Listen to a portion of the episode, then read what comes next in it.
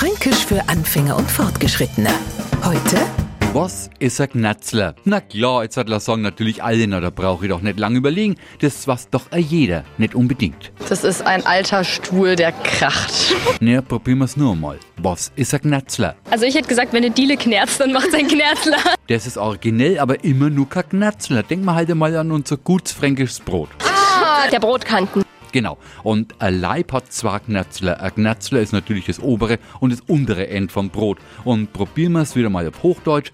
Alles hat ein Ende, bloß das Brot hat zwei. Und die Brotenden heißen in Franken Knatzler. Fränkisch für Anfänger und Fortgeschrittene. Morgen früh eine neue Folge. Und alle Folgen als Podcast auf podu.de.